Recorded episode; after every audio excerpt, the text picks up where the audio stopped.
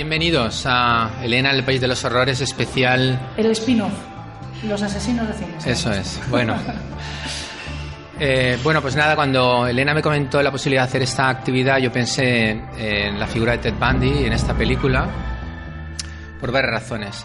La primera es porque esta película, cuando la veáis o si la habéis visto, eh, observaréis que apenas tiene, de hecho vamos a proyectar ahora ese fragmento, apenas tiene eh, imágenes criminales, ¿verdad? De, de, los actos que realiza Ted Bundy, en fin, de los diferentes crímenes, por supuesto, no aparece en ningún caso ninguno de los actos eh, particularmente violentos que él hizo, puesto que él eh, era un asesino que torturaba, que violaba, que mataba y en algunos casos también era necrófilo. Eso significa que él volvía días después donde había dejado el cadáver, que normalmente eran zonas descampados, ¿verdad?, en el interior del, bosque y volvía a tener actividad sexual. En definitiva, que Ted Bundy da mucho juego si no quiere destacar el componente gore o el componente muy violento. Sin embargo, esta película, cuando la vi, apenas hace hincapié en ese aspecto y hace hincapié, y hace hincapié en lo que a mí particularmente me interesa más y es en, en, eh, en cómo Bundy, una vez que definitivamente resulta capturado, puesto que se escapó dos veces de la cárcel, intenta por todos los medios defender su inocencia. De tal manera que saca lo mejor de sí por lo que respecta a su capacidad de fingir que es una persona inocente, que es una persona eh, cualificada desde el punto de vista pues, de que tiene un título. De hecho, es el primer asesino en serie psicólogo, si no estoy equivocado. Entonces, Bundy siempre eh, planteó, una vez que fue capturado definitivamente, él siempre planteó su inocencia. De hecho, eh, tanto a su expareja como a la segunda o a la otra pareja con la que llegó a casarse, ahora veremos el fragmento en el que él pide matrimonio, eh, defendió su inocencia, a todos sus abogados él planteó que era completamente inocente y para que esto tuviera verosimilitud, para que esto tuviera desde su punto de vista algo en lo que apoyarse, él nunca reconoció los crímenes y eh, una y otra vez hacía hincapié en el hecho de que una persona de su digamos de su nivel intelectual y de su estilo de vida, que era una persona totalmente integrada, puesto que colaboró con una con una institución eh, mental. Cuando se, cuando se graduó en psicología, él trabajó como parte de un equipo terapéutico, atendiendo a gente. También trabajó para eh, una campaña del gobernador de Washington, es decir, trabajó en política. Y también trabajó para un servicio de emergencia telefónico con Anne Rule, que escribió un libro muy famoso eh, sobre Ted Bundy. En definitiva, él lo que planteaba es que una persona con esas credenciales, con ese bagaje, con esa integración social, pues no podía de ninguna manera ser ese tipo de monstruo que estaban buscando. Y él confiaba mucho en su capacidad para ser simpático, para ser una persona eh, cercana, para explicar las cosas con el propósito de que finalmente fuera considerado inocente. Claro, la cuestión está en que la realidad, desde el punto de vista de las pruebas y de la evidencia, era completamente contraria. Es decir, había muchas pruebas que le incriminaban y el único que consideraba que existían posibilidades de declararlo inocente era el propio Bundy. Esto a mí me interesa mucho porque refleja un aspecto de los asesinos en serie, o al menos de algunos de ellos, es el hecho de que en un momento determinado eh, el sujeto prefiere vivir una mentira, ¿Por qué? Porque la idea de abandonar su fachada integrada, su fachada de buena persona, les produce un enorme rechazo. Por encima de todo, ellos lo que quieren es, o al menos Bandy y otros como él, ellos lo que quieren es hasta el final defender la idea de que son personas que eh, han sido acusadas injustamente y que al final esa capacidad que ellos tienen de manipulación, al final ellos podrán manipular a todo el sistema sin hacer caso a las pruebas que de manera objetiva eh, ponían de relieve que él evidentemente pues había matado a estas personas. Claro, esto es muy interesante porque incluso eh, hasta, hasta prácticamente el final de sus posibilidades de apelar la condena eh, a muerte, se negó a lo que probablemente tenía más posibilidades de liberarlo de, de, de la silla eléctrica. Y era el hecho de que pudieran demostrar sus abogados finales, los últimos, puesto que tuvo varios, aquellos que estaban peleando la condena de muerte, porque en Estados Unidos, en el momento en que un sujeto resulta condenado a muerte, hay diferentes asociaciones o eh, empresas de abogados muy importantes que de manera pro bono, es decir, sin cobrar nada, permiten a sus afiliados defender casos extremos de pena de muerte, ¿verdad? Entonces, el caso de Bundy, una vez que él resulta condenado a muerte, sus abogados ya se despide y entonces aparece una asociación que se eh, especializa, por así decirlo, en luchar contra la ejecución de pena de muerte. Entonces aparece claro que la única opción, a, digamos, estos abogados finales es pelear el hecho de que cuando Bundy estaba siendo juzgado, en realidad no debería haber sido juzgado, puesto que él no era mentalmente competente. Y una prueba importante de esto, pensaba estos últimos abogados, era el hecho de que él impidió a sus abogados una defensa eficaz, que él devaluó a sus propios abogados y finalmente que él tomó la defensa en sí mismo, una defensa que verdaderamente, también veremos aquí algún fragmento, una defensa que verdaderamente era un desastre, ¿verdad? Pero él se negó a reconocer que estaba mentalmente enfermo.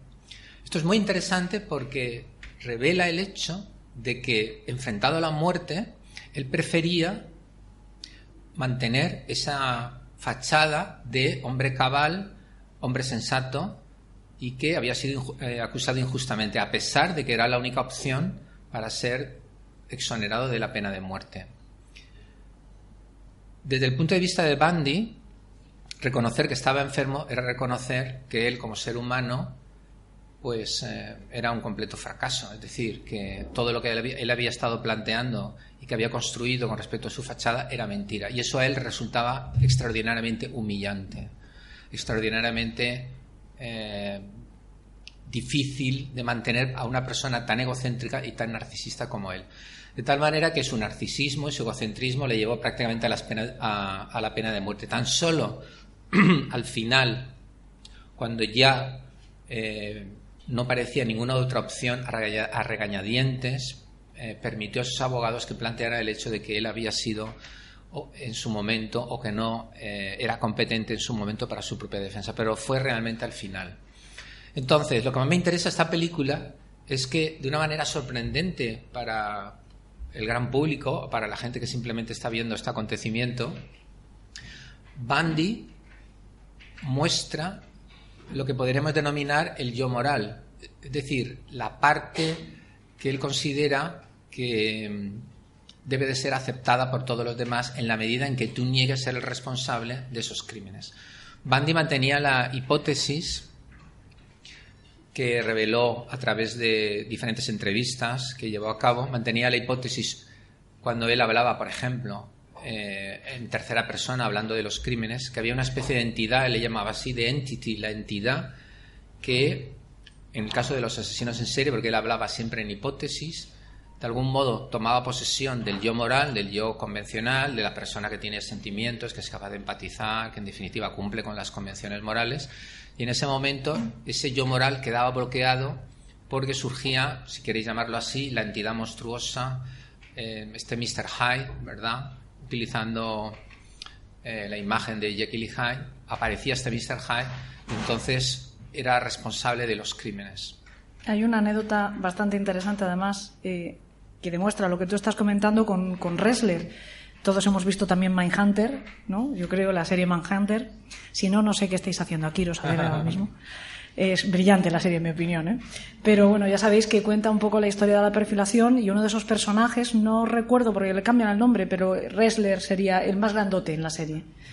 Va a ver a Bandy, tiene un primer intento de entrevista con Bandy, no lo consiguen, cuando pasados unos años consigue ver a Bandy, lo que quiere Bandy es conseguir toda la investigación que están haciendo para utilizarla en su propia defensa para evitar la pena de muerte. Pero eso no sale en Manhunter. No, no sale, no sale en la entrevista de, ah, Bandy.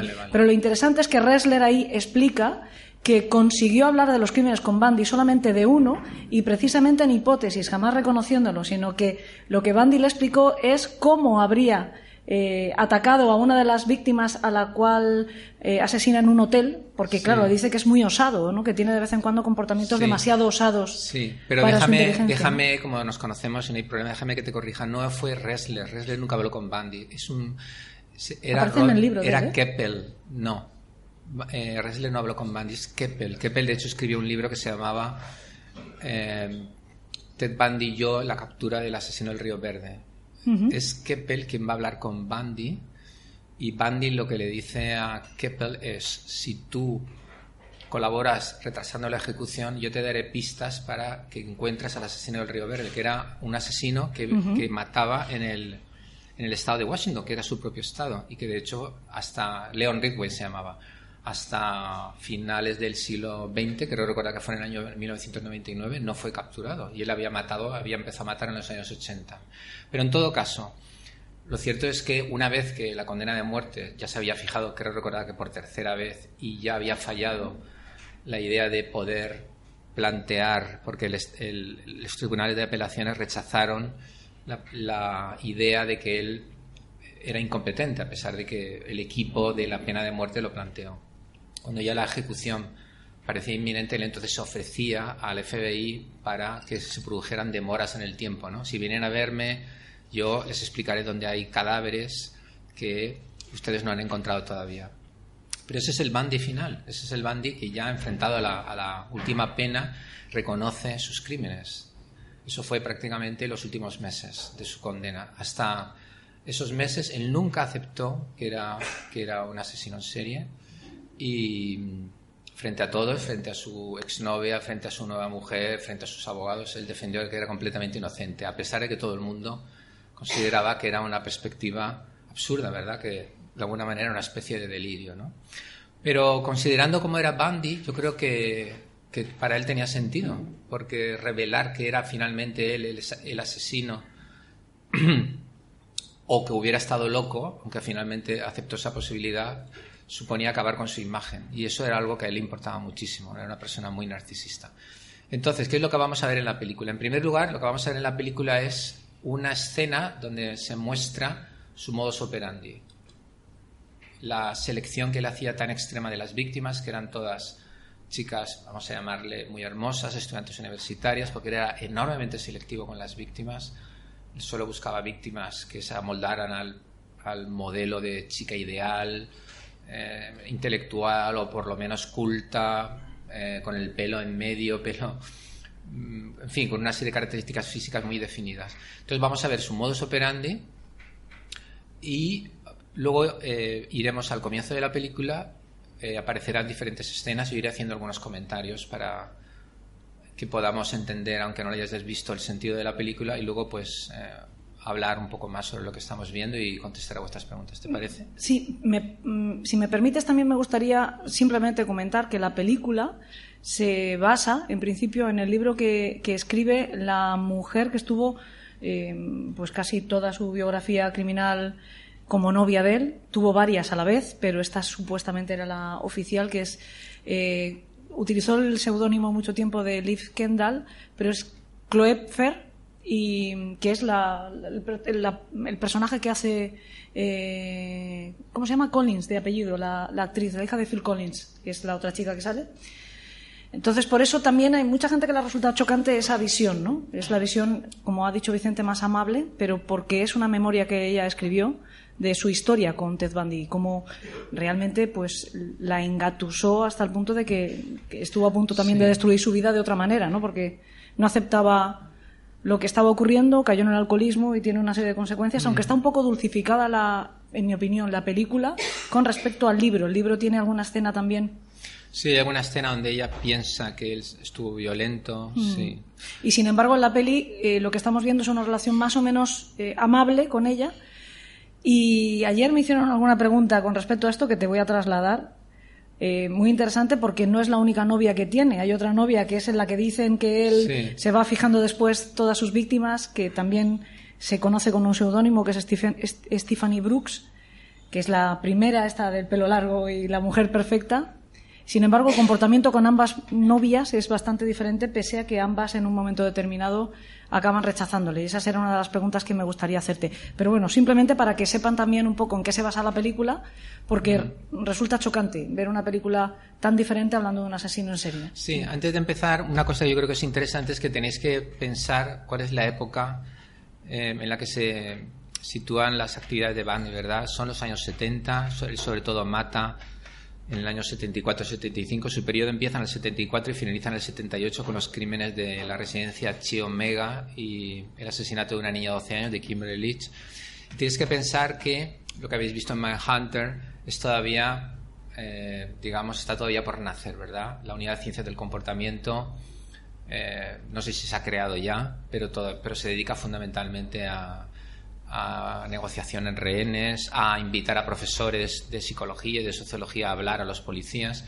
No existe todavía un programa de perfilación. Es decir, que Bundy de alguna manera es el sujeto que enseña al FBI que necesitan crear nuevas tecnologías, que sería la perfilación en la unidad de ciencia del comportamiento, cuando un sujeto se dedica a cometer crímenes en muchos estados y de una manera, digamos, tan inteligente o tan cuidada, ¿verdad? Y ni siquiera existían los ordenadores. La primera vez que, bueno, había ordenadores, pero eran de estos ordenadores que ocupaban, ¿verdad?, una pared entera. Y es decir, que es un poco, Bundy es un poco, está en el umbral de lo que sería la época moderna de la investigación criminal. Por lo que respecta al uso de los ordenadores, por lo que respecta a la necesidad de que los diferentes estados colaboren y participen en la investigación. Entonces, eh, él está en una época donde tuvo muchas más facilidades de las que podría tener hoy en día. Y también es verdad que eh, todavía se estaba eh, juzgando a los asesinos por determinados estereotipos. Entonces él eh, lo comentó varias veces en diferentes entrevistas que él tenía claro que la policía siempre buscaría personas que tuvieran antecedentes por violencia, que vivieran en un mundo marginal y que no se ocurrirían buscar a alguien que tuviera estudios, que hubiera participado, ¿verdad?, en campañas políticas, que hubiera tenido verdad trabajo en el ámbito de salud mental claro eso para la policía de la época era una cosa impensable. Claro hoy en día con todo lo que hemos visto con todo lo que ha caído que tenemos doctores muerte asesinos verdad de todo tipo y pelaje hoy en día esto no nos sorprende pero por eso es muy importante que penséis que estamos en el año 1974 de hecho tuvo razón porque durante bastante tiempo se fue librando porque no les encajaba lo que ellos esperaban encontrar en un asesino. Él ya estaba en la lista de sospechosos, sin embargo, lo pasaban por alto porque no podían aceptar los propios investigadores que un asesino tan brutal es que yo creo que en Bundy la dicotomía o la, dualidad es eh, marcadísima sí. vamos a ilustra muy bien ilustra muy bien lo que aparece luego en muchas películas que muchas veces no es tan verdad, pero eh, mm. yo creo que él es un ejemplo de la persona muy bien integrada, que es capaz de tener una vida convencional, que las personas que le conocen en algunos momentos sí que se pueden quedar sorprendidos por alguna reacción que tuvo, pero más allá, más allá de esa relación peculiar que puede tener con algunas personas, por ejemplo, recuerdo, he leído muchos libros de Bandy, recuerdo que en uno de ellos unos amigos comentan que fueron a, fueron de un día de, picnic y de aventura, se metieron en un, en un río con, eh, con él en una balsa y en un momento determinado una de las chicas que le acompañaban, que en teoría era su pareja, se cayó al río, ¿no? Y entonces él no hizo ningún esfuerzo por subirla adelante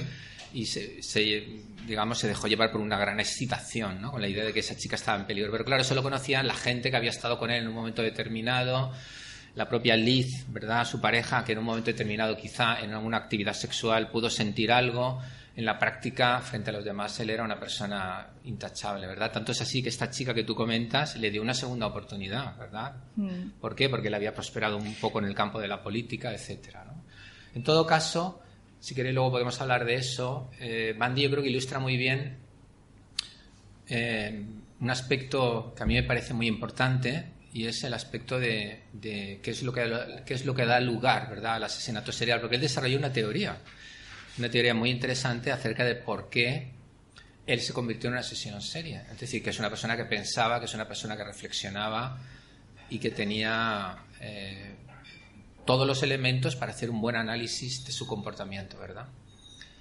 Pues si quieres, ¿Empezamos? Claro que sí. Pues tenemos aquí a un ayudante de realización, me parece. Bueno, es verdad, es que eh, hemos enganchado a Ana Mendoza, que también es del programa, ya lo conoceréis todos, venía a escucharnos y nada más llegar la hemos puesto a trabajar. ¿eh? Entonces la tenemos de secretaria hoy, la pobre. Entonces vamos a ver la primera escena, que es prácticamente la parte final de la película, ¿verdad? Eh, donde vamos a ver el modus operandi de Bundy. También tenéis que pensar que son años donde los asesinos en serie no son personajes conocidos, ni siquiera están en el imaginario público. Tenéis que pensar que es una época donde las chicas habitualmente hacían autostop, entonces todo esto ha desaparecido, entre otras razones por los asesinos en serie y por la violencia. Es decir, que había una especie de ingenuidad que ahora a nosotros nos sorprende un poco, pero que era lo típico de aquellos años, ¿verdad? Mm. En aquellos años, en muchos lugares, la gente vivía en casas que cuando las vemos en las películas decimos, pero niña, ¿cómo puedes vivir ahí, no? donde la única puerta es, es un cristal corredero. Cuando piensas en las hazañas de un Ramírez, por ejemplo, a mí siempre me pasa por la cabeza lo mismo. Pero la gente vivía hasta cierto punto despreocupada por eso, ¿no? Porque no era, no, no era un problema, no, no formaba parte del imaginario. A pesar de que ya, ya había habido algunos asesinos notables, como por ejemplo el asesino del Zodíaco, que había actuado... Eh, a finales de los años 60. Es decir, Bundy no es el primer asesino en serie. Estuvo en Boston, el estrangulador de Boston, a principios de los años 60. Había habido otros asesinos, pero aún así Estados Unidos es un país muy grande y realmente yo creo que con Bundy empieza lo que es la, la, entrada del asesino en serie en el imaginario de lo que podemos considerar que es el mundo moderno. Antes de Bundy había asesinos, pero no había todavía conquistado lo que sería eh, un poco la, eh, la imagen cultural. ¿no? Pues entonces vamos a empezar con su modus operandi favorito, eh, cómo él actuaba. Bueno, podéis ver cómo eh, él fingía que tenía una lesión, en el, algunas veces era, en la pierna, otras veces en el brazo, y pedía a una, a una estudiante, que normalmente actuaba en campus, aunque no siempre, otras veces las tomó haciendo autostop, con lo cual la propia víctima venía a su, ¿verdad? a su coche. Ahí no tenía que utilizar ninguna estrategia, pero cuando él tenía que capturar a la víctima, él fingía que tenía una lesión y pedía a una chica que le llevara unos libros o un paquete al coche. Como habéis visto, en un, momento determinado las golpeaba, las dejaba inconscientes, las metía en su coche y las llevaba a un descampado donde ya hacía sus actos violentos, ¿verdad? Entonces, hoy en día este comportamiento eh, sería, digamos, un comportamiento de mucho riesgo, ¿verdad? Porque a pesar de que vemos que ahí está en, una zona, digamos, boscosa o está fuera, muchas, muchas de estas cosas las hizo en el campus, en aparcamientos y en lugares donde en cualquier momento podía haber surgido alguien y, lo hubiera estado viendo. Pero claro, repito, era la época, no se esperaba este tipo de actuaciones, no existía el imaginario del asesino en serie, etcétera. Entonces él, de algún modo, pues tenía la inocencia o el hecho de que nadie podía esperar ese tipo de comportamientos como como un gran aliado. Muy bien, una vez que hemos visto este modo operandi, vamos ahora a retomar cronológicamente la película y vamos a ir viendo diferentes aspectos que ilustran bien lo que hizo Bundy una vez que definitivamente fue capturado y em, toda su pelea y toda su lucha hasta que finalmente es ejecutado. Vamos con el siguiente fragmento.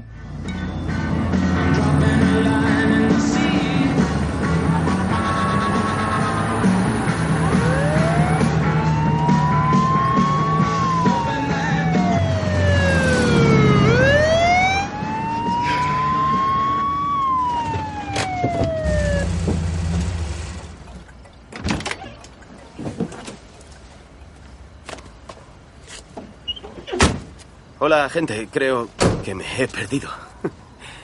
Se ha saltado dos stops, amigo. Lo sé. No he identificado su coche. Los faros me han cegado y admito que me he asustado. ¿Tiene carnet? Sí, por supuesto. Por aquí. Sí, tenga. ¿Qué hace un crío de Seattle en Granger, Utah, a estas horas de la noche? No, no. Ahora vivo en Salt Lake. Soy estudiante de Derecho en la Universidad de Utah. Mi novia vive en Seattle. Voy a pedirle matrimonio en cuanto me licencie. Ahorro para el anillo, así que si no me pone una multa, se lo agradeceré mucho.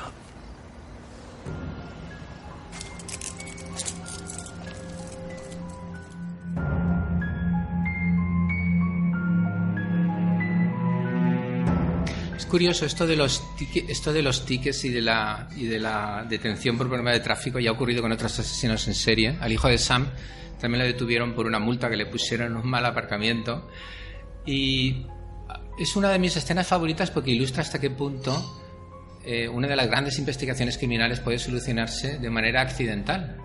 Si él no se hubiera saltado los semáforos, probablemente esto no hubiera ocurrido. De hecho, cuando eh, él se escapó eh, en una última ocasión, porque después de esto él se escapó, eh, la, la segunda vez que se escapó, que ya terminaría definitivamente con su captura final en Florida, él volvió a ser detenido por otra infracción de tráfico.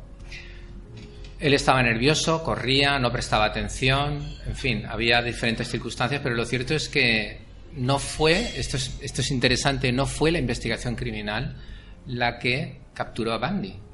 Una vez que eh, fue capturado, en este caso concreto, eh, su nombre apareció eh, entre los posibles sospechosos de un secuestro que él había cometido, ¿verdad? Y que fue el que permitió a la única víctima viva que, sur- que quedó después de sus ataques, permitió que se encerrara y ya empezara todo lo que es el proceso de... Porque una vez capturado por ese secuestro, ya la policía empezó a sumar y ya realmente empezó ya su final, ¿verdad?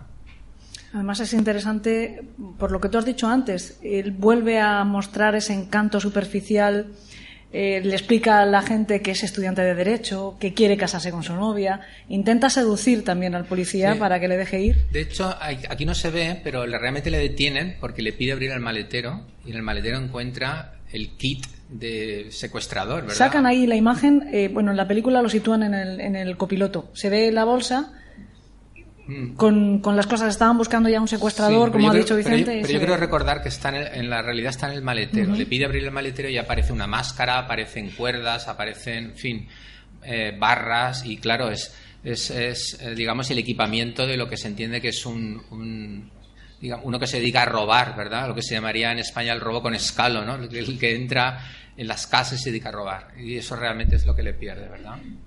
Muy bien, entonces ya tenemos a Bundy en el, en el, en el punto de mira de la policía y a partir de ahí, repito, con dos fugas de la cárcel, pues eh, hasta que finalmente comete los últimos crímenes en Florida, donde ya definitivamente está en la cárcel y se le condena por tres asesinatos, por las dos chicas que matan la residencia Chi Omega y por la- el asesinato de una niña que se llama Kimberly Leach. Una cuestión que también me interesa destacar y que va antes de lo que vamos a ver ahora es eh, cómo, y esto lo explicó el propio Bundy, esta especie de entidad esta especie de eh, lado oscuro de él que explicaba que le poseía y le tomaba, eh, entre comillas, le obliga o le fuerza a seguir cometiendo crímenes a pesar de que le perseguía la policía de todos Estados Unidos. Porque cuando él comete sus últimos crímenes, él ya se ha escapado dos veces y ya la policía le está interrogando por muchos crímenes. Otro podría pensar, bueno, pues me voy a ir a Brasil, voy a irme a Sudamérica, que en aquella época yo creo que todavía podía constituir un refugio seguro, pero él no hizo ningún intento por salir de Estados Unidos. ¿Por qué? Porque él sentía esa necesidad de matar. Y eso le hace a que, eso le, le lleva a que vaya a Florida, alquile un apartamento y se dedique a merodear por el campus. Pero aparece aquí también otro fenómeno que es interesante y es lo que yo creo que eh, en el caso de Baño ocurrió, no en otros casos, y es que eh, él, se dejó llevar mucho por sus fantasías violentas hasta cierto punto que actúa de una manera muy arriesgada. Porque los tres crímenes que cometió fueron los siguientes. Los de Chi Omega, él entra con una barra de acero, entra en la residencia y se dedica a entrar en las habitaciones de las mujeres a golpearlas, para matarlas.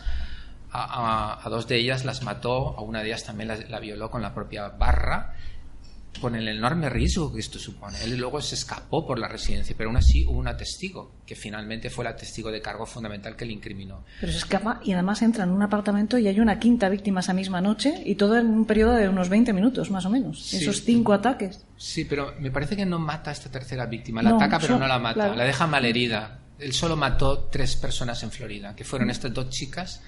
Y luego, fijaros, fijaros el lío que debería haber en Florida después de un ataque a una residencia de estudiantes, ¿verdad? Con toda la policía persiguiéndole, él no se marcha. Se queda en Florida y merodea por una escuela secundaria y ve a Kimberly Leach, una niña de 12 años, que va a cambiar de un edificio a otro y entonces la secuestra y la mata. Dicho, de otra manera, él, él estaba ya viviendo para matar. Ese lado que vamos a ver ahora en el resto de la película, este lado de yo moral, este lado de la persona que controla, que tiene esa capacidad de locuacidad, prácticamente había desaparecido ya en aquella época, porque comete crímenes con un riesgo tremendo y prácticamente sin ningún sentido de autopreservación. Y yo, y yo creo que esto ilustra muy bien lo que Bandy comenta en muchas entrevistas, bien en tercera persona o bien al final.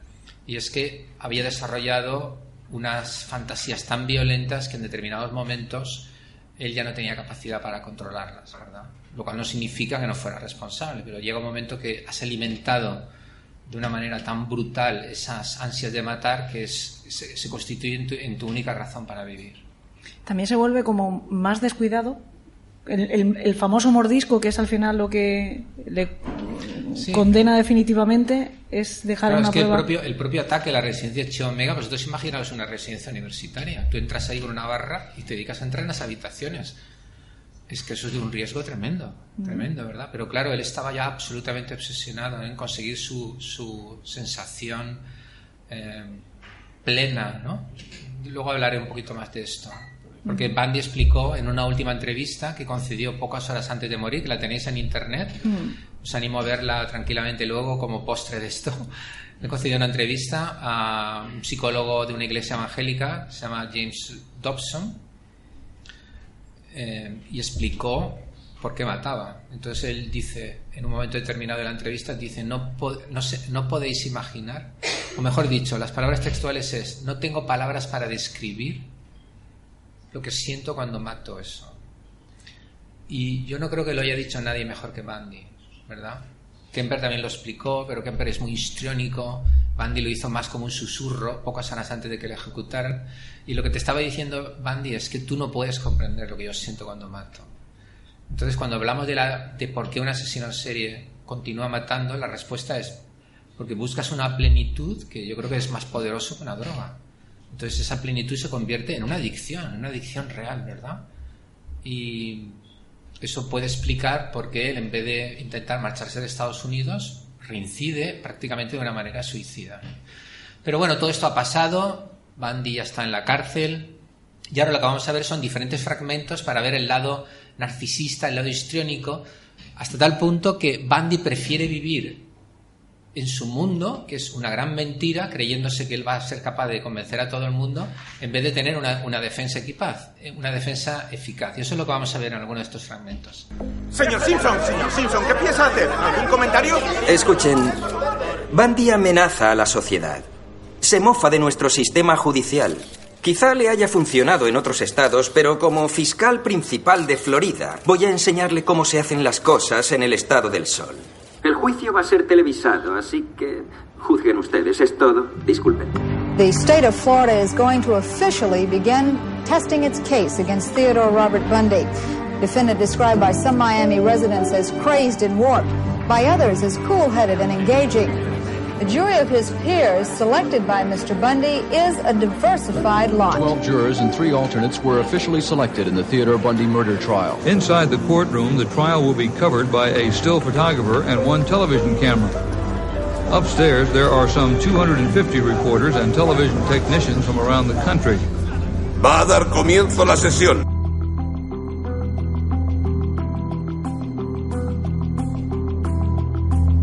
Yo creo que esto ilustra muy bien el nacimiento del imaginario del asesino en serie. Es la primera vez en la historia que se va a retransmitir un juicio por televisión en un caso tan grande. Todo Estados Unidos lo va a ver directamente por televisión, 250 periodistas. Yo creo que esto ilustra muy bien cómo Ted Bundy introduce el asesinato en serie en lo que es la modernidad, ¿verdad? Eso, siempre digo que Ted Bundy es eh, a los años 70 o al siglo XX lo que Jack el Destripador es al siglo XIX. Jack el Destripador inaugura el asesino en serie de la sociedad industrial, lo que podemos llamar eh, la sociedad que nace a través de la revolución industrial, la sociedad que ya se despega del pensamiento teológico, ya, ya tenemos la, la, moderna ciencia la teoría de la evolución del año 59, la revolución industrial ha conllevado la gran eh, emigración desde los campos a las ciudades. En definitiva, en el siglo XIX se constituye lo que sería el mundo moderno.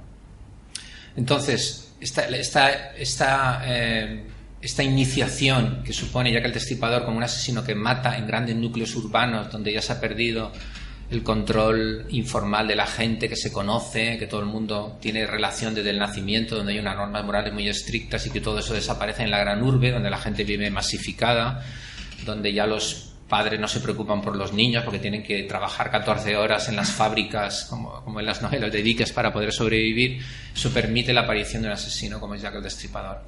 Viene todo el siglo XX, todo el siglo XX y entonces en esta última modernidad, antes de la llegada de los ordenadores, Bundy inaugura lo que es el gran espectáculo del asesino en serie. El enemigo culto, inteligente, un nuevo tipo de asesino que sencillamente, a pesar, repito, de que había habido ya algunos antecedentes, no había llegado a, impactar en lo que es la conciencia social. Y en esta imagen se ve muy bien, o en esta secuencia se ve muy bien, cómo efectivamente con Ted Bundy el asesino en serie entra en lo que es eh, el imaginario de la modernidad o de la, época más contemporánea, a la que luego seguirán pues, otros muchos asesinos de ficción y, reales. Levántense para recibir al juez Edward D. Cower.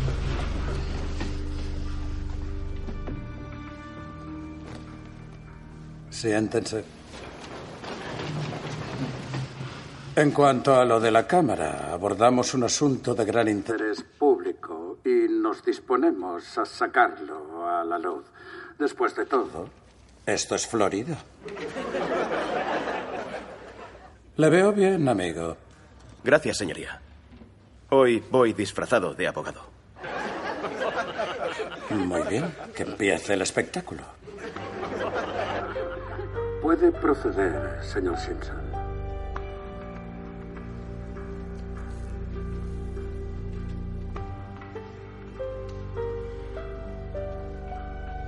Damas y caballeros, este caso es mucho más que un doble asesinato. No permitas que su argumento inicial Señores te del jurado, No muestres este ninguna caso condenará a un monstruo.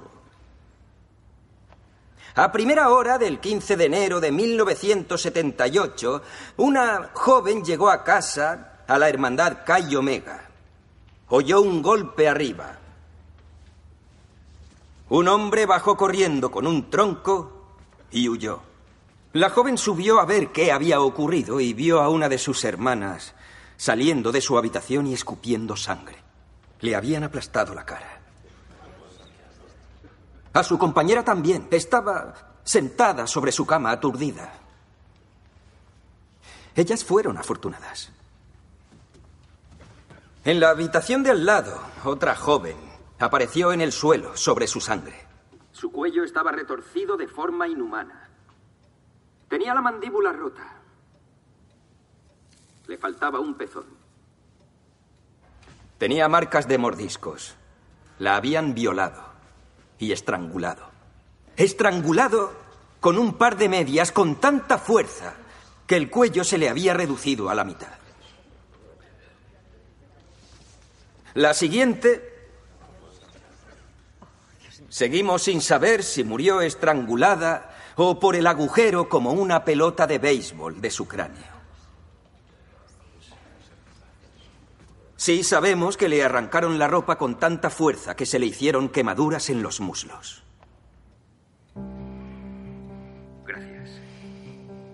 Each day, the courtroom is filled with spectators drawn by a fascination with the gruesome details of the crimes. What is unusual to see is that many of the onlookers are women, young women. Every night when I go home, I get very scared and shut the door and lock it.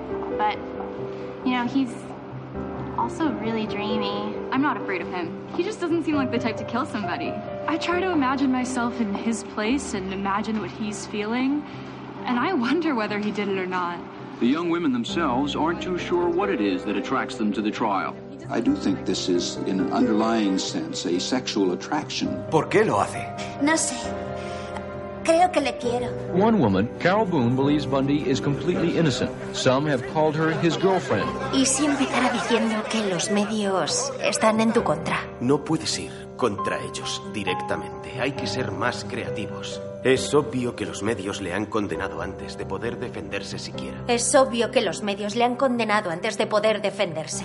Y retransmitirlo. Y retransmitirlo a escala nacional claramente socava el sistema judicial. Porque intentan tener audiencia, no saber la verdad. Continúe, inspector Chapman.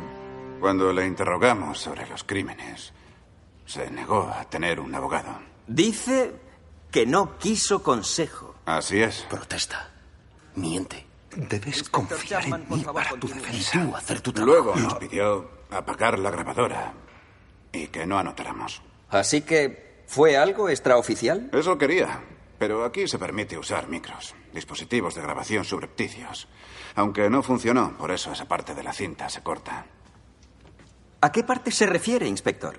A su confesión. Haz algo ya. ¿Qué? ¿Qué dijo en su confesión? Que él era un vampiro. ¡Protesto!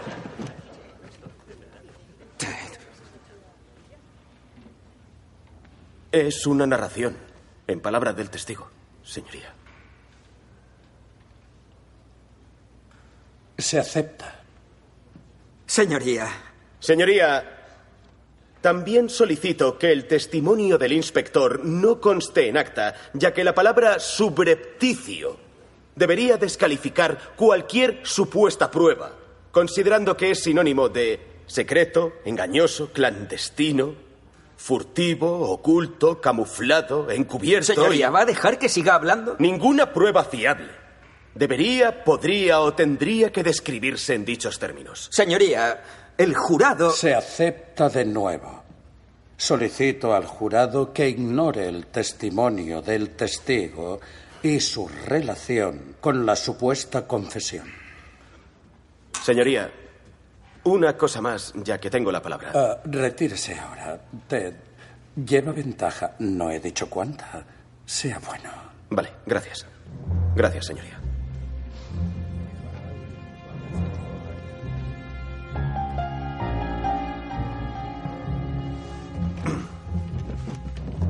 Cuando te diga protesta, protesta.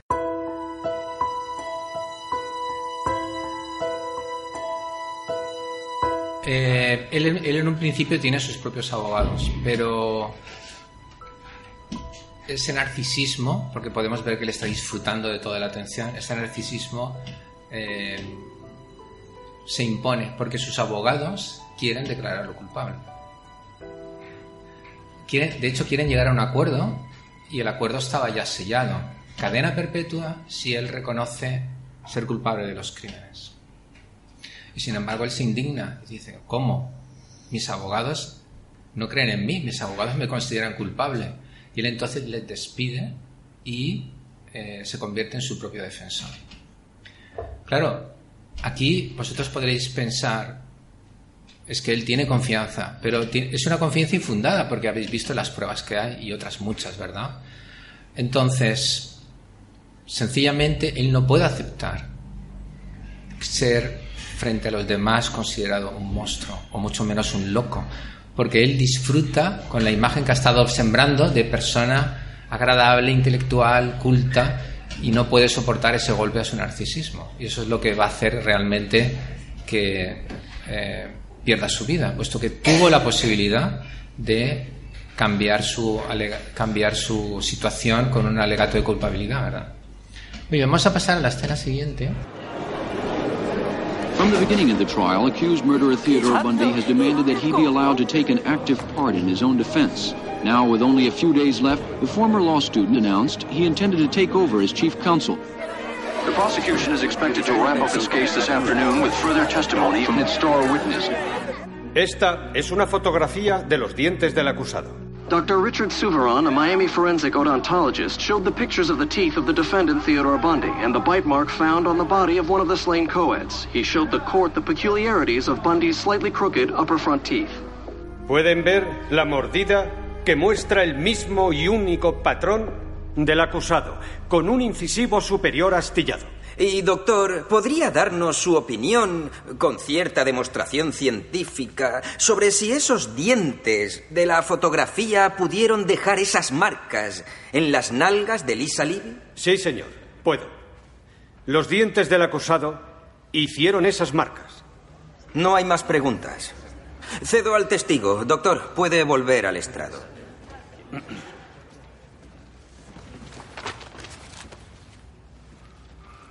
Doctor Subirón, ¿se puede demostrar si esos dientes dejarían las mismas marcas una y otra vez? Sí. Hice moldes de los dientes del acusado y fui a la morgue y presioné los moldes contra las nalgas de diferentes individuos. Y sí, coincidían. Disculpe, doctor Subirón, ¿hizo ese experimento con cadáveres? Bueno, no había ninguna voluntaria con vida. Deseo cuestionar la competencia de este testigo experto. Señoría, yo cuestiono la competencia de este juicio. Esto es una farsa. Ah, doctor Subirón, en eso sí que estamos de acuerdo.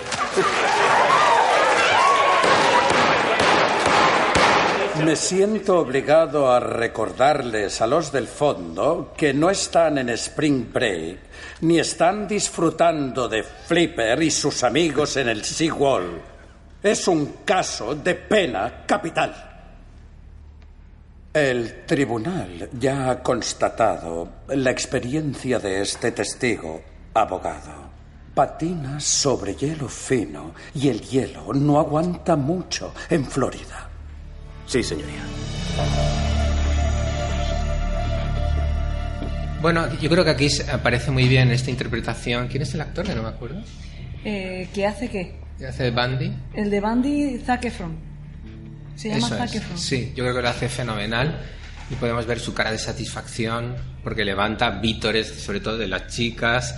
De hecho, Y- resulta inquietante de lo bien que lo hace y lo bien caracterizado Sí. que está. Y yo creo que esto es importante y la película muestra muy bien porque Bandy sigue en esta perspectiva, a pesar de que todas las eh, to- que todos los pronósticos le auguraban un final determinado, pero él está él está en su salsa, ¿verdad? Él está pasándoselo muy bien, a pesar de que solo tenía un año de derecho, ¿no?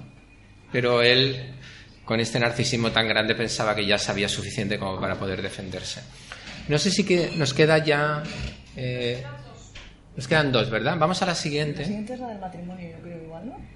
que también revela Ah, es la del matrimonio. sí también revela algo que hizo Bandy que nunca más ha vuelto a hacerse y es eh, utilizar su prerrogativa para casarse durante el juicio porque el Estado permite que si tú a una persona eh, que está sometida a, a decir la verdad que ha jurado decir la verdad eh, si tú le pides matrimonio y dice que sí pues eso tiene validez legal y, es- y esto lo hace Bandy por tres razones. Una, porque pensaba que un acto romántico de esa naturaleza iba a poner al público de su parte, ¿verdad? Porque verdaderamente es muy romántico, hay que reconocerlo, Elena. Si a ti te hubieran pedido matrimonio. Yo en un prefiero que se me pongan de rodillas de la forma convencional, ¿eh? ¿Tú quieres O sea, en un juicio no, por favor. ¿Quieres decir? Yo solo encuentro súper romántico, de verdad. A mí me ganó Bandy con esto.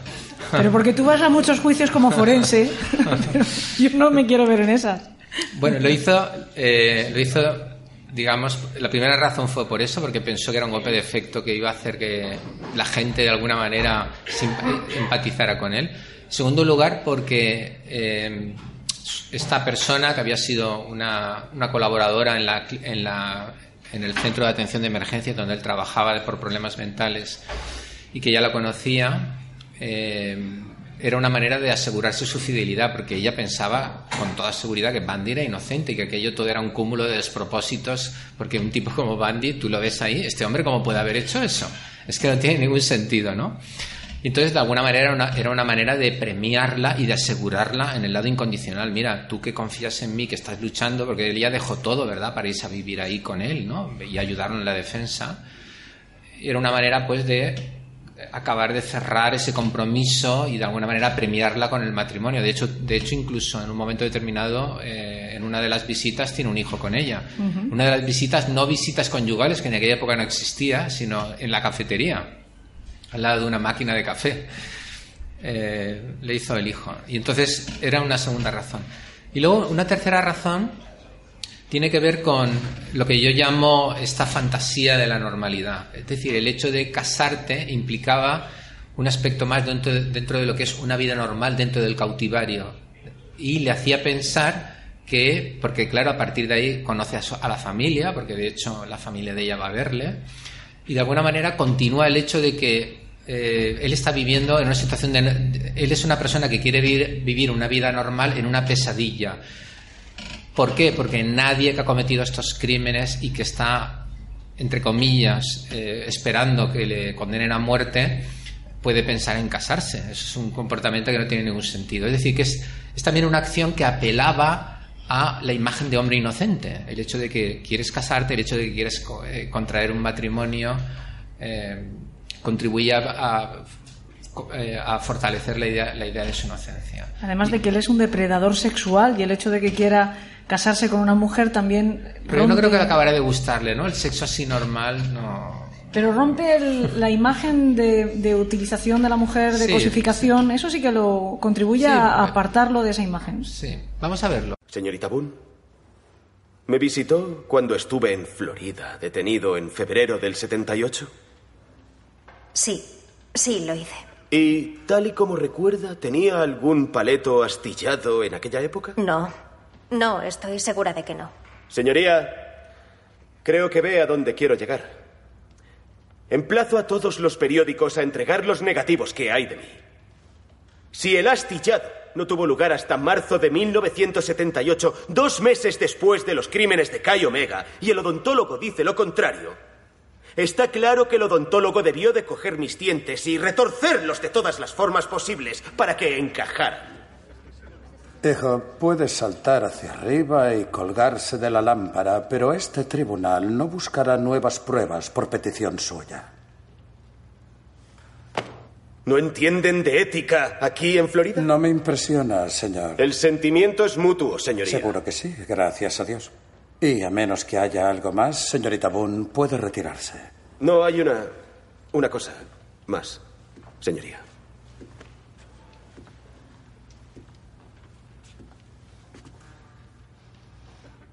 ¿Te casarías conmigo?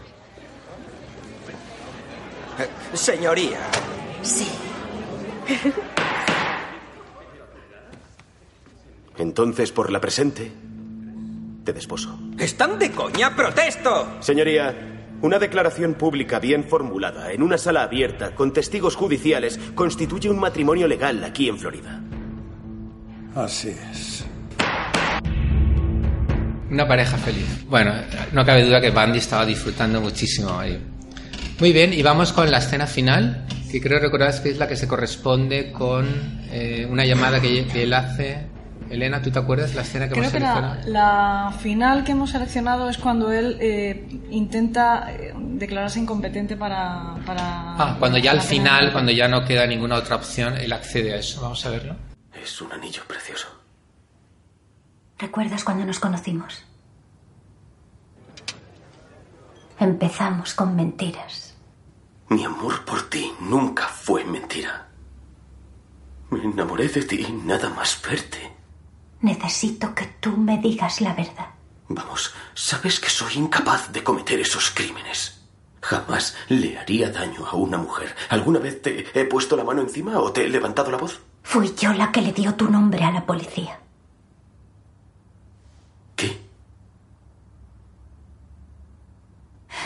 Fue en 1974, cuando publicaron un retrato del hombre del lago Samamis, que utilizó una escayola falsa para atraer a dos jóvenes hasta su escarabajo. ¿Podrá averiguar que fui yo quien llamé? No, señora, no lo averiguará. ¿Cómo se llama? Pensaba que yo te había arruinado la vida, porque mi llamada te convirtió en sospechoso del resto de casos.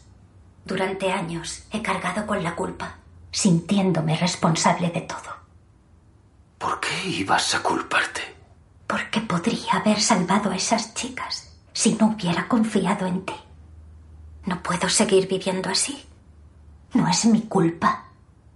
Es tuya. Les hiciste esas cosas, Ted. Claro que no. Hay inspectores de siete estados ahí fuera con cientos de expedientes de casos abiertos esperando tu confesión. No hice nada, Liz. Entonces, ¿por qué vas a decirles que sí? Es lo que harás, ¿no? Vender la verdad a cambio de tiempo. Les diré lo que quieren escuchar. Si no, me van a freír ya. Es la única forma de sobrevivir. Así que sí, les daré información, pequeñas pistas falsas, pero nada es cierto. Todo esto acabará. Solo acabará con la verdad. Ted, lo hiciste. No. Denise Naslan y Jan Esot, las dos jóvenes del lago Samamis. No. La joven de Utah que no podía mirarte en el juicio. No. Las mujeres de Colorado. Oh, Liz. Siempre has sido tan insaciable. Y está claro que has venido con un propósito y lo siento. No puedo darte lo que quieres. Las universitarias de Chi Omega de Florida. Por supuesto que no. Una de tus víctimas fue una cría, Ted. Kimberly Leach. Tenía doce. ¡Doce! Y te dejé a solas con Molly. ¡Yo no hice esas cosas, Liz! ¿Pensaste en hacérmelas a mí? Ojalá estuviéramos a solas. Para hablar de verdad. No puedo decirte nada ahora. Hay gente escuchando. ¿Me estás diciendo que eres un enfermo, Ted? ¡Para! Yo te he dicho la verdad. Y ahora te toca a ti decírmela a mí. Me he estado asfixiando. Todos estos años he tenido tus manos en mi cuello. Libérame. Liz. Cualquiera menos tú.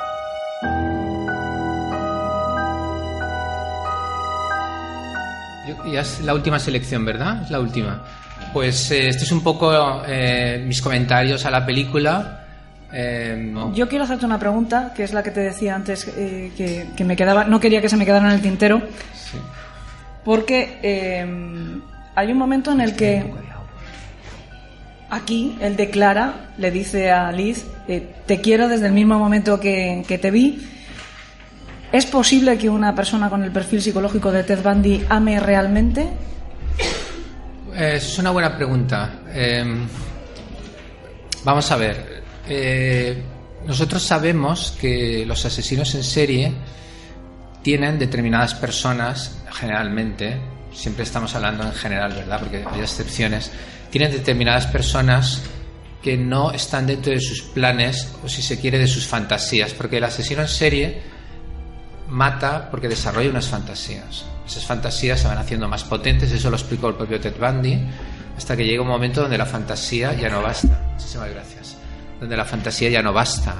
Es decir, tiene que, tienes que pasar a la acción.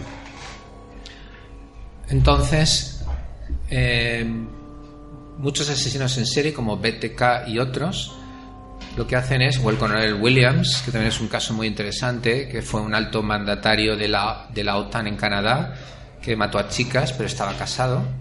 Muchos asesinos en serie respetan a sus parejas o a gente que está conectada con él por vínculos de, amistad eh, permanente, etcétera.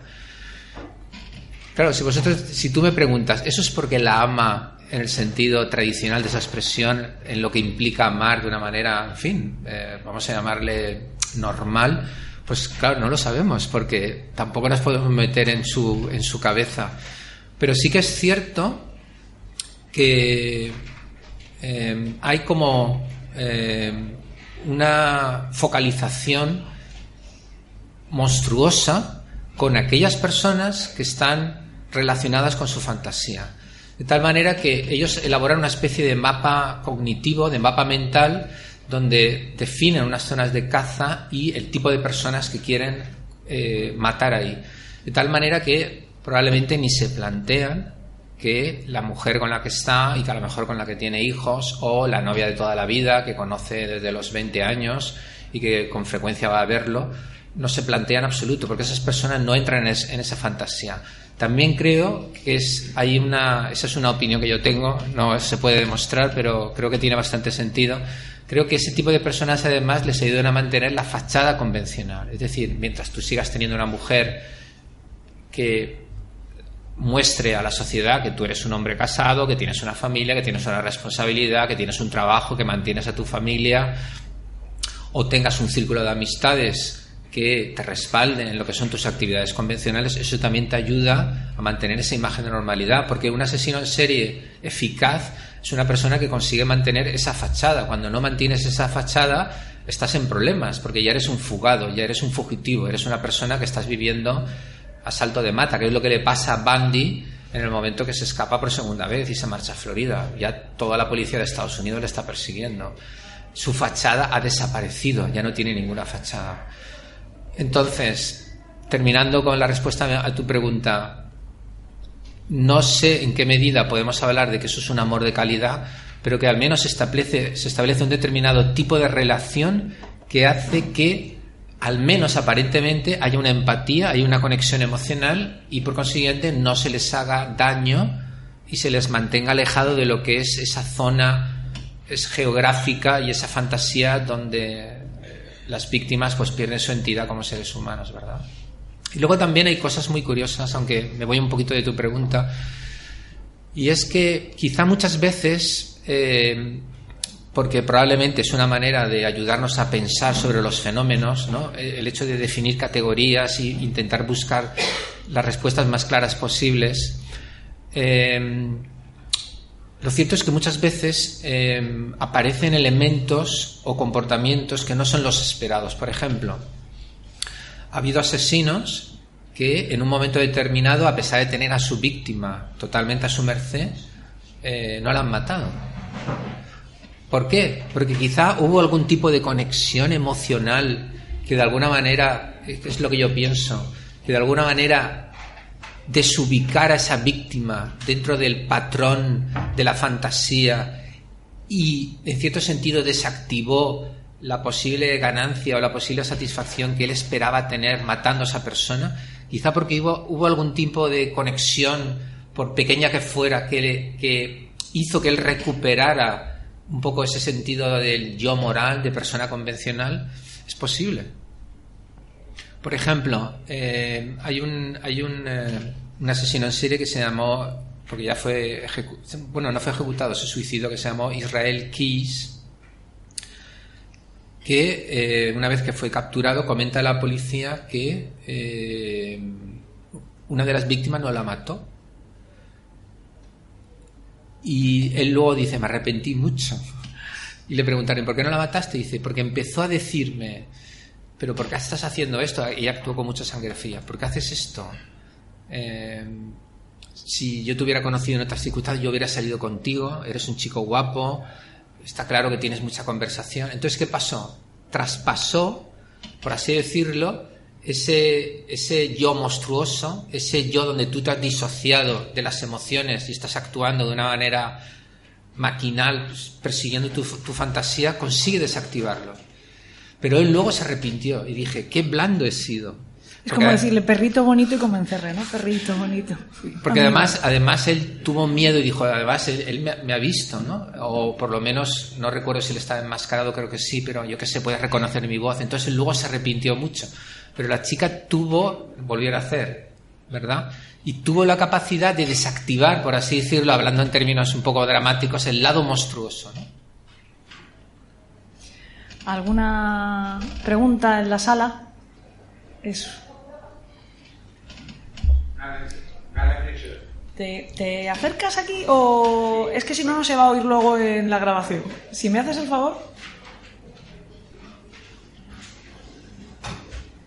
Yo es que creo que precisamente eh, fruto del narcisismo suyo, eh, creo que Mm, viene prácticamente todo. O sea, creo que este hombre eh, vivía antes que yo nací. Entonces creo que no había los medios que existen ahora. Entonces, eh, básicamente creo que se aprovechó de todo eso, además de su inteligencia, su formación, y todo eso. Sí, cuando él nació la policía no estaba preparada. Claro. Es verdad, sí. Claro, sí, sí, no, bueno, y nos ha pasado con sí. otros casos. Yo es que estoy un poco al tanto de todo esto.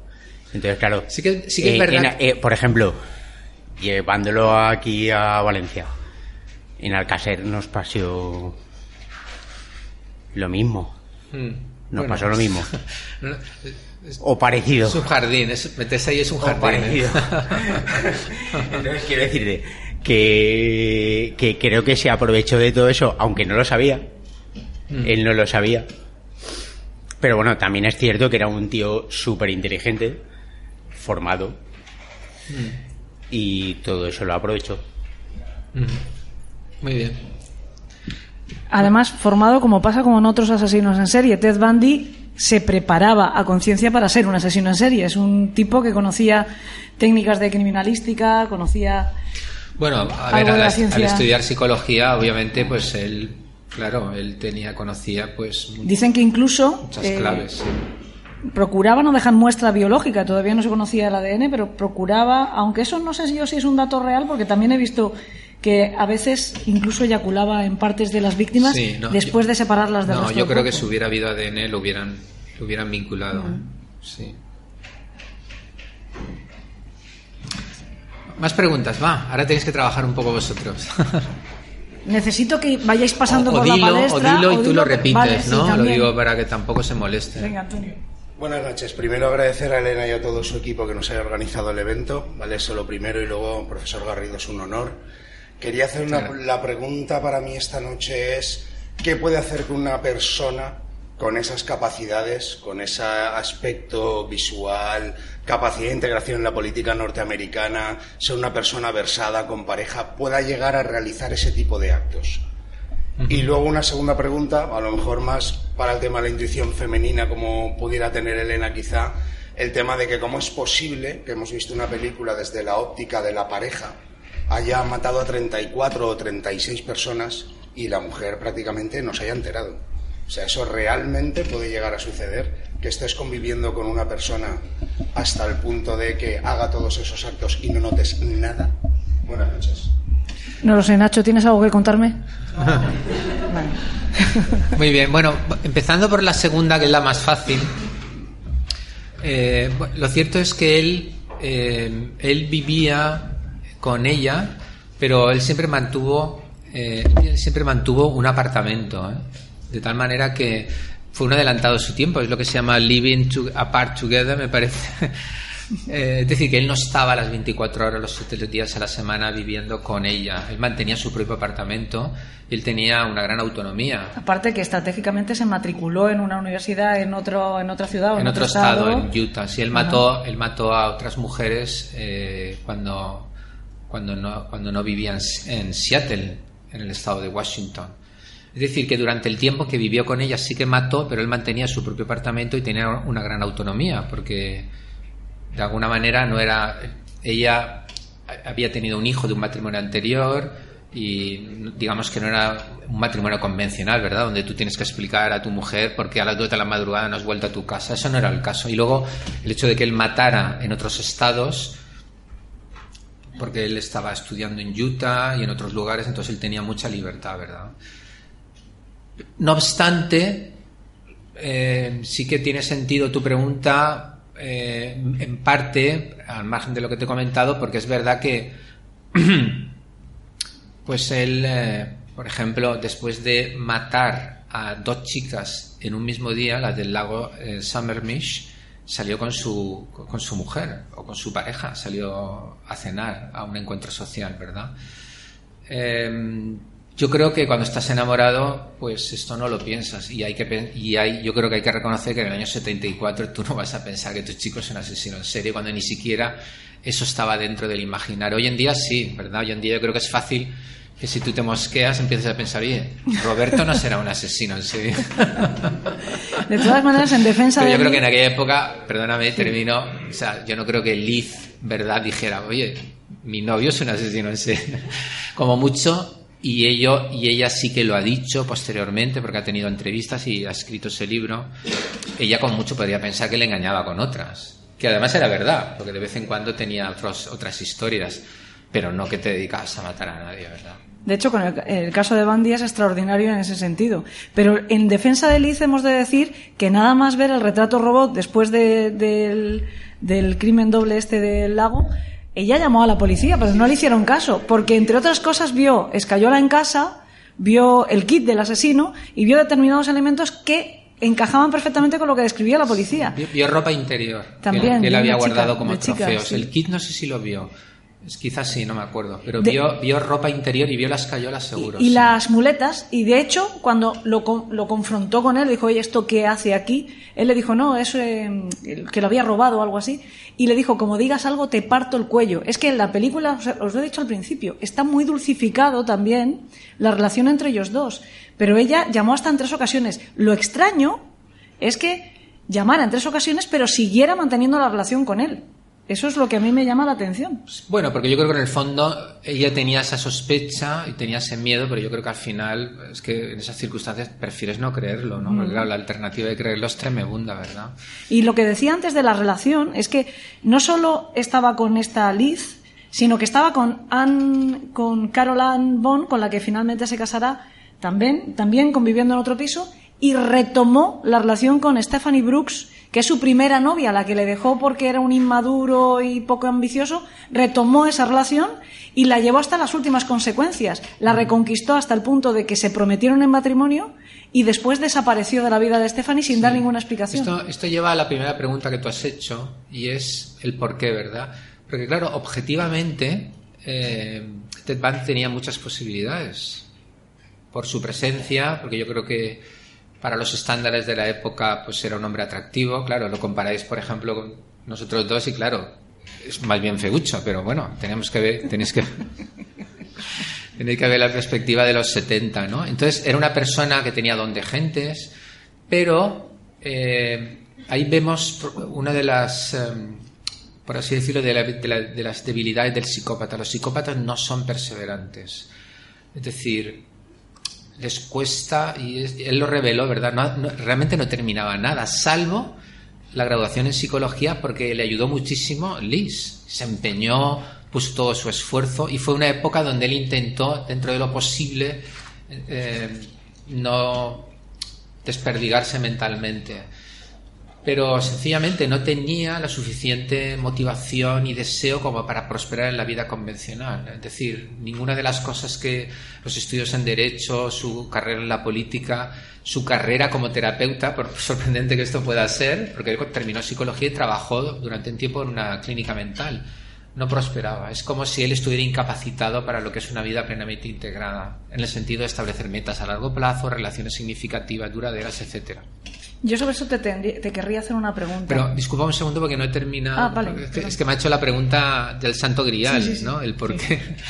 Entonces yo te voy a explicar lo que dijo Bundy. El propio Bundy explicó por qué de la siguiente manera. Él no lo formuló así, pero yo lo voy a formular de esa manera. Porque él formuló una teoría acerca de, acerca de, de por qué surge un asesino en serie, hablando de sí mismo cuando ya reconoció los crímenes. Y previamente, cuando hablaba en tercera persona, porque en las entrevistas que hace a los periodistas eh, Michaud y no recuerdo ahora cómo se llamaba el otro, que son los periodistas que le entrevistan para la serie documental de Netflix, las cintas de Ted Bundy, él hablaba en tercera persona, pero él estaba dando un curso sobre asesinato serial hablando en tercera persona, porque era un acuerdo que habían llevado entre ellos, ¿no? Entonces, él decía, una persona que tuviera esos deseos haría tal cosa, una persona que pretendiera eh, eh, capturar a tal víctima haría tal otra cosa, ¿verdad? Pero una vez que ya, sobre todo, que ya eh, aceptó la culpabilidad, él fue más explícito todavía. Y es lo que su teoría era que existía una, una vulnerabilidad original. No dijo, esa, no dijo la palabra genética, pero de algún modo se entiende. Que había una vu- vulnerabilidad. Y que sobre él, esa vulnerabilidad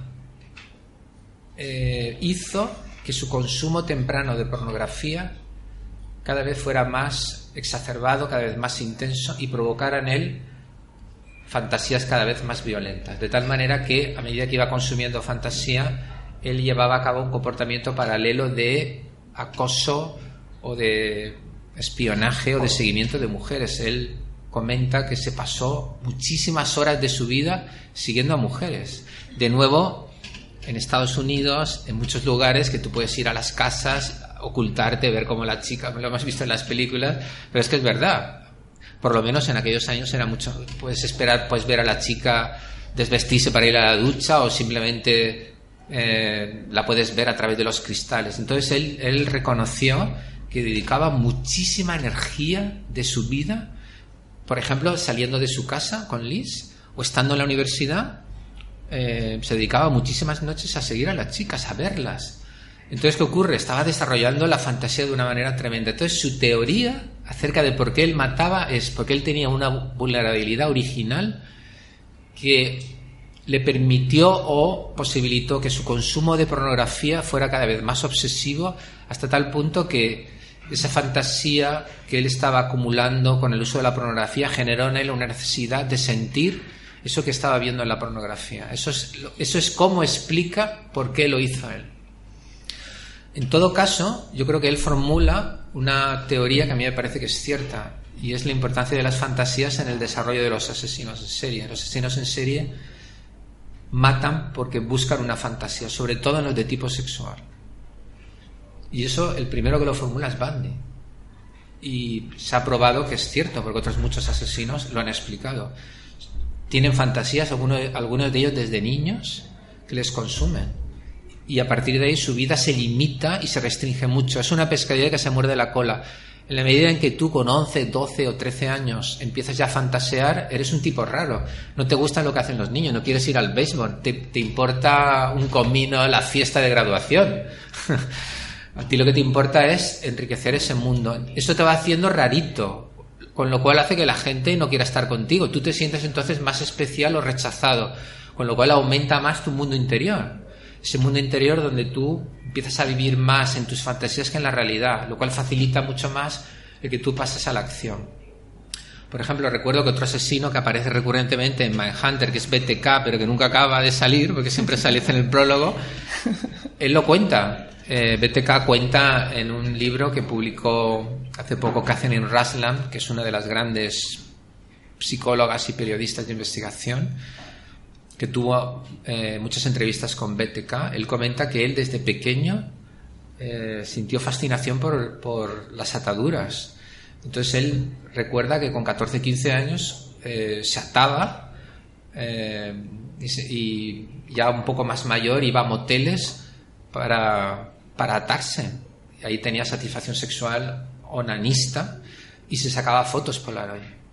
Claro, un chaval con 14, 15 años con esas fantasías no vas a ser la estrella del béisbol, está claro, ni te van a nombrar el, el, el, el, alumno más popular.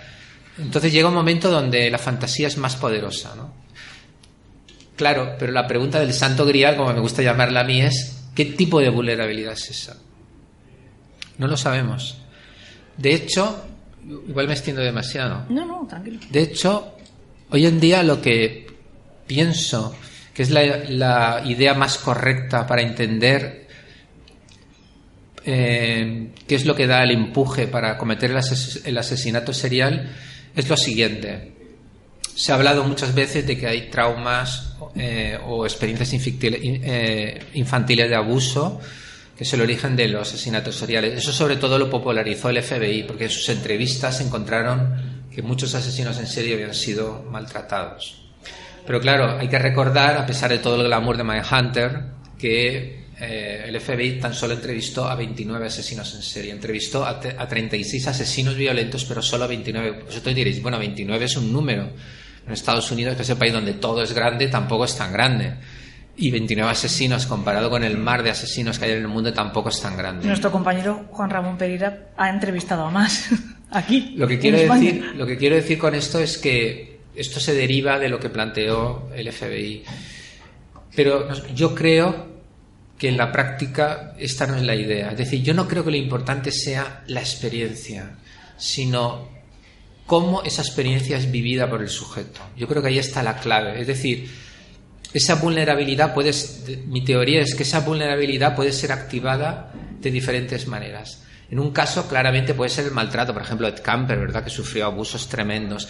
Pero en otros casos puede ser simplemente el hecho de que tú crezcas aislado el que la gente te considere un bicho raro, el que no tengas compañía, el que no haya ninguna chica que quiera salir contigo, Jeffrey Dahmer es el que te ejemplo. sientas desplazado a lo mejor, el que te sientas aislado, o, o resentido porque tú no tienes dinero, porque la gente vive cosas que tú no puedes vivir. Es decir, puede haber diferentes razones. Entonces, lo que para una gran cantidad de gente, quizá la mayoría de gente, no sería de ninguna manera un, un factor que podría justificar un comportamiento así, si tú tienes esa vulnerabilidad, sí. ¿Por qué? Porque lo que, lo que, lo que importa es cómo esa vulnerabilidad, por así decirlo, encaja en la cerradura que da paso a que tú empiezas a cometer los crímenes. Entonces, es el modo en que el asesino interpreta las cosas y no tanto las cosas en sí mismas.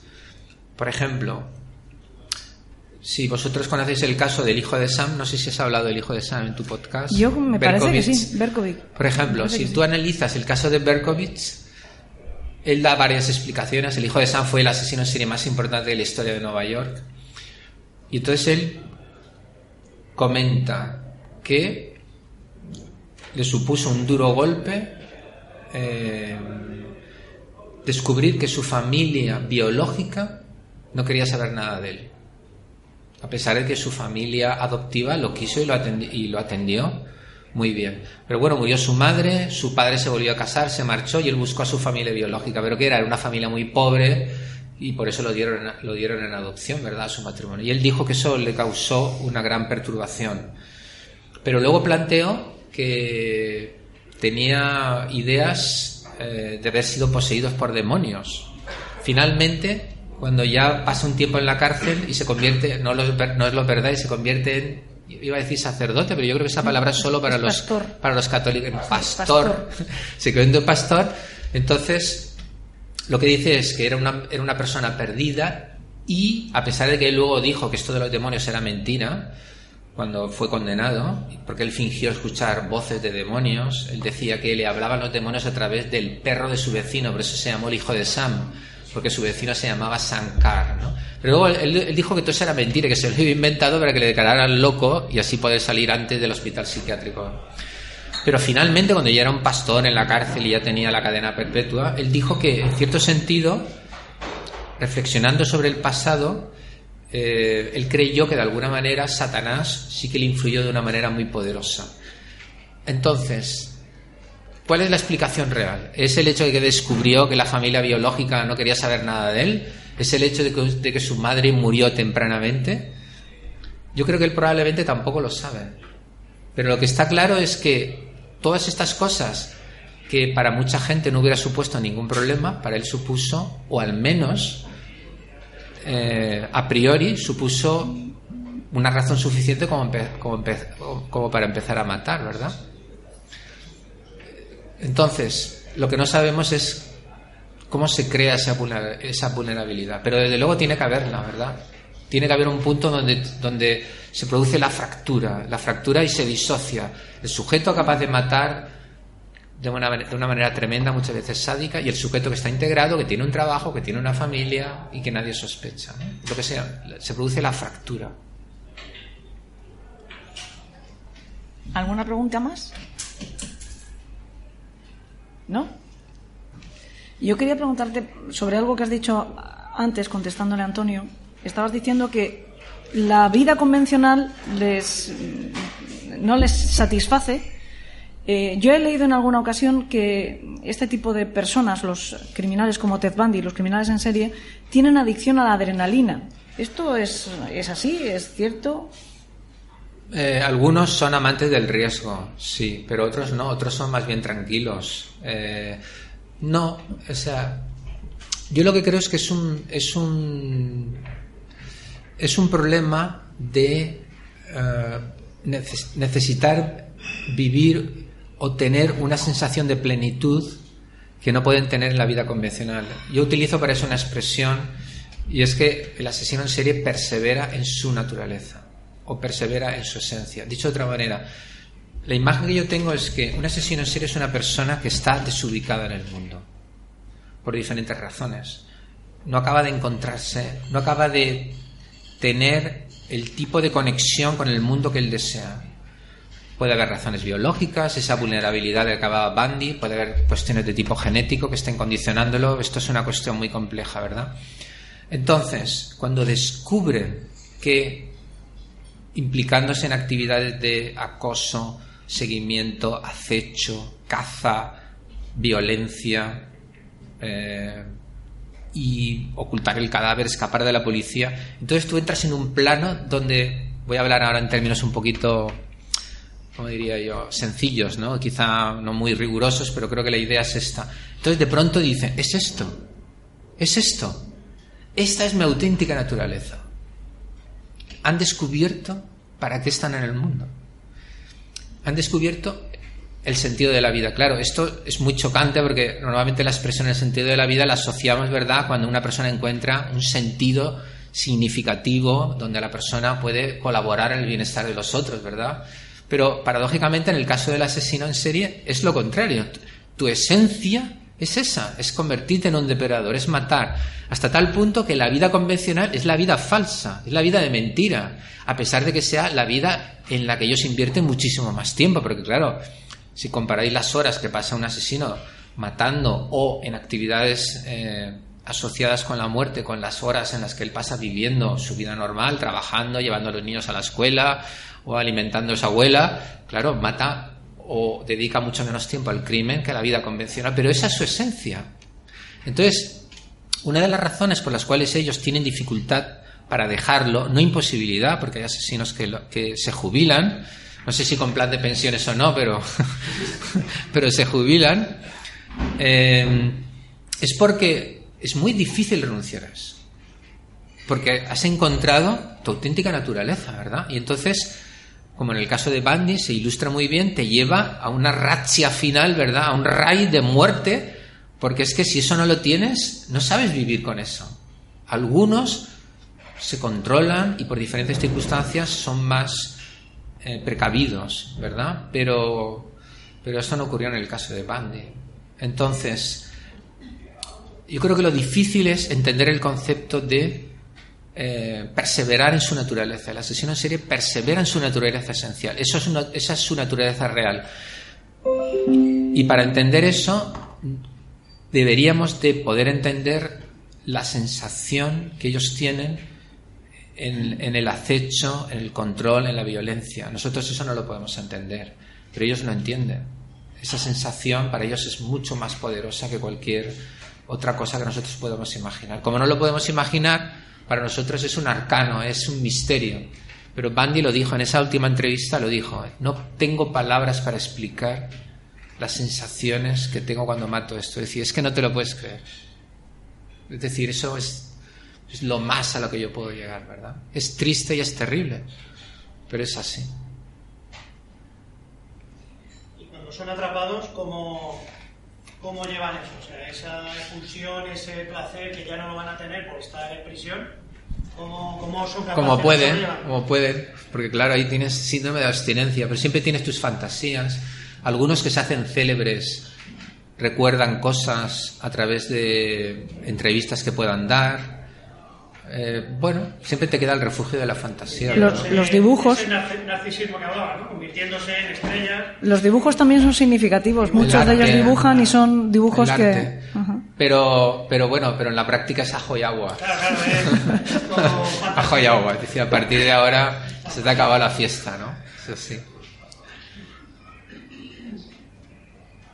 Y otra cosa que, que ilustra muy bien Bandy, yo creo que es bastante general, no está al extremo de meterte tú mismo la soga, porque Bandy se mete el mismo la soga en el cuello, como lo habéis podido ver en la película, se ha visto muy bien, diciendo, señoría, para respetar mi vida me quieren declarar culpable, ¿verdad? Pero sí que es interesante cómo es muy importante para el asesino en serie cuando se enfrenta al gran público a través de la televisión o a, través de juicios públicos, intentar elaborar un relato que sea comprensible. No porque él quiera engañarse pensando que él en el fondo es una buena persona, porque él, no tiene necesidad de distorsionar eso, puesto que él no tiene sentimiento de culpa. Pero él siente la necesidad de presentar al público un relato que el público pueda entender. Entonces, él lo que hace es enmascarar la realidad intentando dar razones o explicaciones que el gran público pueda decir, vale, has hecho barbaridades, pero puedo entender que tú estuvieras enfermo o que eso en ti esas vivencias que tú tienes generaran en ti un grave problema mental y hicieras eso. Por hecho, muchos asesinos en serie cuentan eh, de una manera tergiversada, cuando se reconocen sus crímenes, lo que les ha pasado. Y, y eso lo hace Bundy, en un sentido extremo, puesto que él lo niega por completo.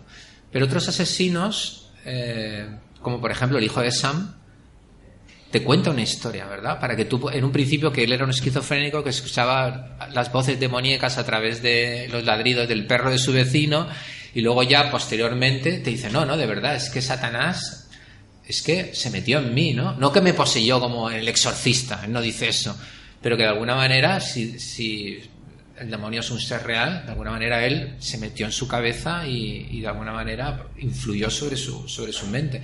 Si tú eres cristiano, evangélico, y tú oyes eso, tú crees en el demonio.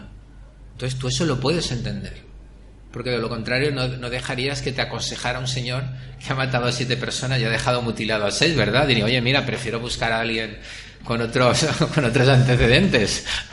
Y sin embargo, hoy tenemos un asesino en serie predicando.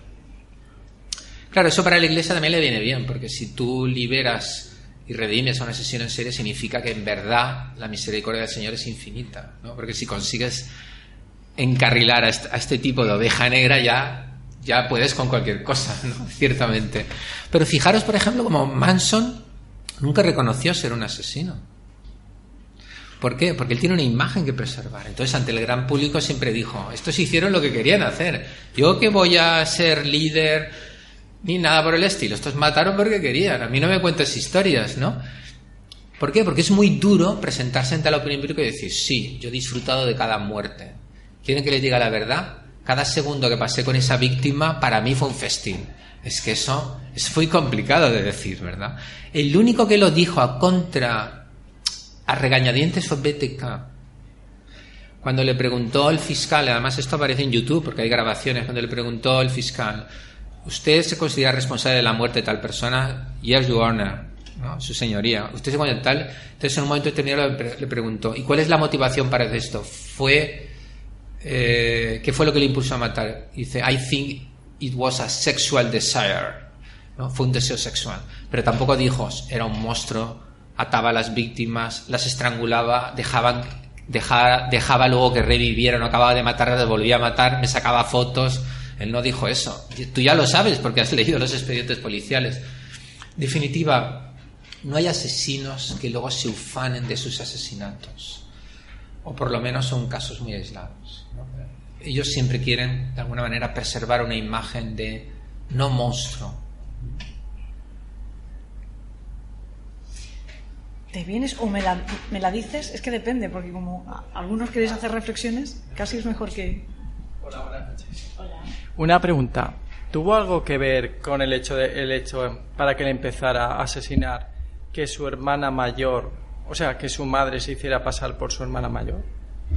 Sí. Gracias. Vale. Esto es un tema controvertido. Una de las psiquiatras que evaluó a Ted Bundy cuando, cuando por fin le dijo a su equipo de defensa, vale, peleen lo de mi incompetencia para, para ser juzgado. Porque aquí en la película solo sale la última apelación que es incompetencia para ser ejecutado. Pero eso ya es un tiro al aire, eso ya no va a ningún lado. Pero previamente peleó la incompetencia para ser juzgado, lo cual hubiera supuesto que esos juicios y las condenas de muerte hubieran quedado invalidados. Y, y por consiguiente se hubiera tenido que tomar una determinación como es ingresarlo en un hospital penitenciario, ¿verdad? Entonces, una de las psiquiatras que lo evaluó, que es una psiquiatra famosa que ha publicado varios libros, se llama Dorothy Lewis, o Lewis sería la manera de decirlo. Ella, por ejemplo, planteó la posibilidad de que él de niño fuera abusado y además lo, lo diagnosticó con un trastorno bipolar, lo que antes se llamaba maníaco depresivo. Él, por supuesto, nunca aceptó eso. Y él nunca aceptó que fue objeto de malos tratos. Sin embargo, Dorothy Lewis, a la hora de plantear su examen, habló con muchos familiares y conocidos y ella dijo que tenía pruebas suficientes de que sufrió abusos físicos, no sexuales. Pero Bundy nunca lo aceptó eso. Él dijo que no había sufrido nunca abusos.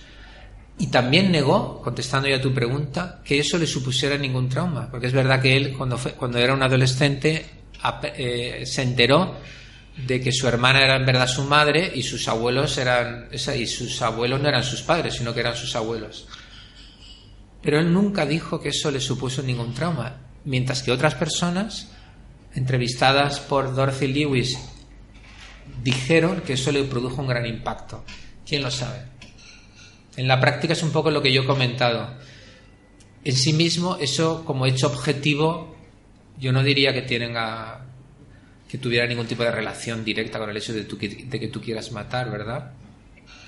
Pero si eso generó mayor hostilidad, si eso generó en él un sentimiento de sentirse un ciudadano de segunda clase, si eso eh, le hizo más resabiado, si de alguna manera eh, le hizo más refugiarse en sus fantasías, quizá tuvo un papel. Pero el propio Bundy, desde luego, no lo reconoce. Es curioso porque, por ejemplo, Jeffrey Dahmer también, eh, porque él dio varias entrevistas, ¿sabéis quién es? El caníbal de Milwaukee. Él, por ejemplo, nunca aceptó que sus padres le maltrataran, ni que tuvieran nada que ver. Él exoneró por completo a su familia. Dijo, mi familia no tiene nada que ver con lo que yo soy. De hecho, mantuvo muy buena relación con el padre, incluso Sí. estando en el corredor de la muerte, ¿no? Entonces, es complicado, es decir, nunca se puede saber. Con algunos quizás sí, por ejemplo, el propio Ed Camper ha explicado los horrores de su infancia, ¿verdad? bueno, lo tenían viviendo en un Claro, el propio Camper eso lo ha... Eso es, eso es. Pero fíjate, yo puedo entender que eso sea un elemento a tener en cuenta. Pero pensad, por ejemplo, todos los niños que han vivido situaciones, por ejemplo, en los campos de exterminio, en la época stalinista y en la época nazi, ha habido niños que han vivido en los campos de exterminio. Y luego son personas que han hecho una vida, en general, han hecho una vida, no digo que eso no les dejara huella. Quiero decirte que es muy difícil decir, un, ahora mismo creo que es imposible, y no sé si alguna vez se podrá, es imposible decir, este hecho es capaz de generar un asesino en serie. No. Depende de cómo esa persona lo perciba, ¿no? Depende de su, de su punto de fractura. ¿No crees que el hecho de que... Que no No, se te repite la pregunta, Si no no, le hagas dímela. venir, no Ah. le hagas venir. ¿No crees que el hecho de que Bundy no reconociera hasta el final, hasta ju- justo antes de su ejecución ante su madre, los crímenes que había cometido, un poco le, le descubre en el sentido de que sí era consciente de todo lo que hacía? Porque la sensación que da en la biografía que hemos visto es que el tío realmente se creía inocente. Yo creo que él se creía inocente. Los montajes que monta todo parecía como si fuera una disociación de personalidad. Sin embargo, al final, con la madre sí confiesa. Repítelo. No, sí que se ha grabado, no te preocupes. Se ha grabado aunque más bajito. ¿Cómo? Se, ¿Y ha- se ha grabado todos los han, han dado el paseillo gratis? se ha grabado entonces? más bajito, pero porque Antonio sabe proyectar la voz, que es cantante de ópera, hombre. Ah, vale, vale, vale. Eh, y aparte no. así les veo de cerca, que a mí me gusta O sea, yo, eh, no, yo no, yo no creo que él se creyera inocente, no. De hecho, él, en las entrevistas que hace durante muchísimas horas con Stephen Michaud y creo que el otro se llamaba Inez Worth, que están basadas en la serie de las cintas de Ted Bundy, él, él lo explica. Dice, él, un asesino que actuara de esa manera, sentiría que hay una especie de entidad dentro de él que en determinados momentos clama por salir adelante y entonces toma el control. Pero él dice textualmente, pero no es doble personalidad. La persona moral es consciente de lo que hace el otro, solo que es más débil y el otro toma el control. No, él es siempre consciente de aquello que está haciendo. Lo que ocurre es que tú lo sabes, cuando una persona se dedica a desempeñar un rol, pues llega un momento que a lo mejor te puedes perder. yo no diría que tú te crees inocente, pero pienso que puedes creer que puedes convencer a la gente. Y cuanto más lo creas tú, sabes que tienes más probabilidad de que la gente se lo crea. Entonces eso te hace sentirte muy sólido en tu papel, porque sabe que sabe que su vida depende de que, de que seas lo más convincente posible. En real- en- en- Solo lo digo porque en la biografía, entre comillas, que hemos visto, parece que realmente quien más le importa es su mujer. Bueno, Su pareja, eh, no su madre, como para confesar es a última hora. claro, la gente que más le importa es su madre, pero yo- se enteraron prácticamente todos a la vez, ¿eh? su exmujer, eh, o sea, su expareja no se llegó a casar nunca, luego su mujer eh, y luego también su madre. No es es al final prácticamente. Es decir, ya cuando se cae todo es cuando la gente realmente lo conoce. ¿no? Yo sí que quería hacer volver otra vez al tema de la adicción, ya no a la adrenalina, pero en realidad lo- por lo que estáis diciendo es un comportamiento muy similar al de un adicto a, bueno pues a cualquier cosa, eh, a un adicto a, a una sustancia que mantiene también esa doble fachada muchas veces de intentar aparentar que, que no necesita recurrir a, a nada y sin embargo pues Sí, a mí me parece, a mí me parece que es una imagen correcta. Es decir, el asesinato serial, una adicción, me parece que es correcto, sí. Me parece que es correcto. Quizá no sería exacto, por ejemplo, el concepto de tolerancia, ¿no? El, Ujú. el- el- el adicto cada vez necesita más sustancia, sobre todo con los opiáceos, mientras que el asesino en serie no necesitaría cada vez matar más, ¿no? Eh, ya depende, la frecuencia con la que mata depende mucho de su estilo de vida, de lo- del autocontrol que tenga, pero en muchos sentidos sí, ¿no? En muchos pero muchas veces sí que precipitan o aceleran Pero no porque necesiten matar más, sino porque creo que se confían, ¿no? Muchas veces se confían y es como si llevan años matando, pues al final piensas que, que no te van a pillar. que eres inmune. Más. Un silencio administrativo. Esta vocecilla es bajita, así que vente para acá. Esta no se graba ni loca, vamos. A ver, doctor Garrigo, Garrido, me gustaría saber si la mente criminal nace. Esa es mi duda. Bueno, es un poco lo que es un poco lo que antes si, si la, mente, criminal, nace. nace. Es un poco lo que antes estaba comentando Antonio, ¿verdad? Eh, la- la- con respecto a la pregunta. Eh, es posible, es posible que haya asesinos que hayan vivido experiencias muy duras en la infancia, sobre todo, por ejemplo, en las edades más tempranas, y que hayan sufrido lo que nosotros llamamos un trastorno de vinculación, por ejemplo, niños que han crecido en hospicios, que no han sido nunca acogidos por las madres, que vivan situaciones desde muy pequeñitos de una deprivación emocional, porque nosotros vosotros sabéis la importancia del tacto, del afecto de la madre, es fundamental para nuestra salud mental, ¿verdad? Eh, entonces, yo sí que creo que puede haber factores ambientales, sobre todo muy vinculados con, con los primeros años, que pueden ser muy importantes, es decir, que pueden dañar la capacidad emocional de la gente. Pero el hecho de que haya habido muchos asesinos que han crecido en, familias convencionales, lo, que- nos indica es que eso no siempre se da.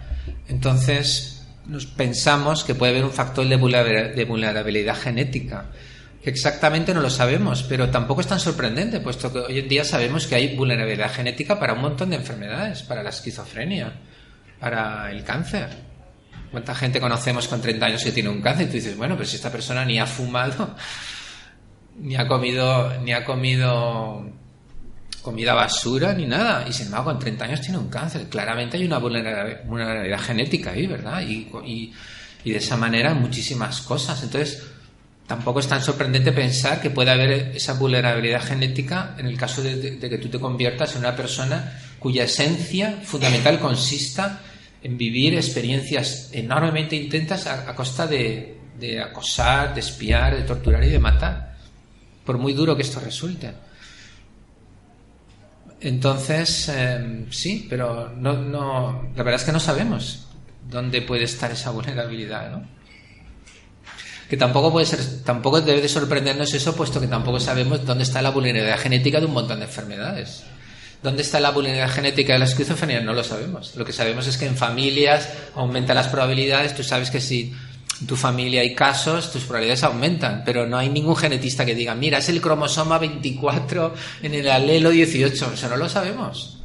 Simplemente sabemos que existe esa mayor predisposición genética y con, y con eso en muchísimas otras cosas. La obesidad. Lo lamento para los amantes del gimnasio, pero hoy en día sabemos que la obesidad tiene un componente genético importante. ¿Acaso no conocéis a gentes que, a personas que viven solo a base de zanahorias y carlota y se meten rápidamente dos kilos de más? Y otros que comen lo que no está en los escritos y no hay manera de que engorden. Hay un componente genético. ¿Y dónde está? No lo sabemos.